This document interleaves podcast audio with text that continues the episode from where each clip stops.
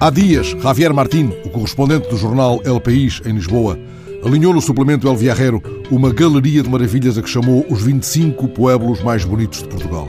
A eleição é imaculada, no sentido em que cada um dos lugares selecionados encanta e surpreende o viajante. Perante esta escolha, sucede o mesmo que perante os 23 eleitos de Fernando Santos. Está feita a lista, desfrutemos. E assim os olhos demoram-se nas belas imagens e nas legendas que chamam para cada um dos lugares mágicos. Vila Franca do Campo, nos Açores, Pueblo de Alcornia, querendo significar, ao que creio, linhagem, nobreza, e é mais do que justa essa referência àquela que foi a primeira capital dos Açores no início do povoamento. Aliás, Gaspar Frutuoso chama-lhe Antiga e Nobre Vila Franca do Campo. Óbidos, lugar encantado com mais livrarias do que igrejas, escreve o repórter, e não porque estas não existam, mas porque as aproveitaram para expor e vender livros.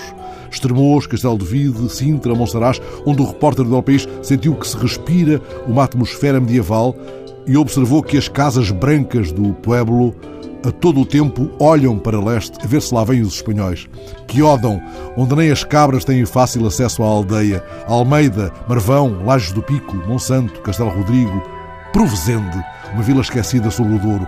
Marialva, Ponte de Lima, Dornes, uma joia dos Templários, com a sua torre pentagonal sobre uma pequena península que forma o Zézer, Idenha Velha, Castelo Mendo, Sortelha, Tavira, Iriceira, Trancoso, Belmonte, Castelo Novo, Linhares. Os 25 pueblos mais bonitos de Portugal. Em todos estes 25 povoados, escolhidos pelo repórter do El País, me demorei já e me comovi. Não cometerei por isso a indelicadeza de sugerir alguma alteração, ainda que deixasse cair um ou dois para que pudéssemos deambular entre o Toral e o Largo da Oliveira em Guimarães e para que coubesse Cacela.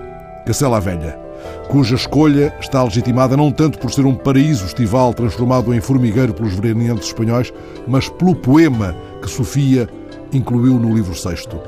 As praças fortes foram conquistadas por seu poder e foram sitiadas as cidades do mar pela riqueza. Porém, Cacela foi desejada só pela beleza.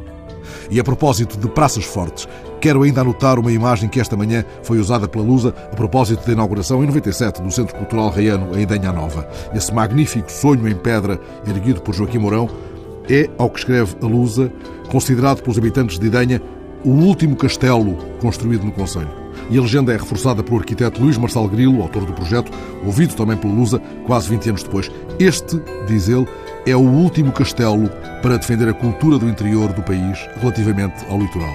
20 anos depois, o testemunho daqueles que ousaram e fizeram é um modo exemplar de defender fortalezas, pois estes não são, nos dias de aridez e frivolidade que vivemos, castelos no ar.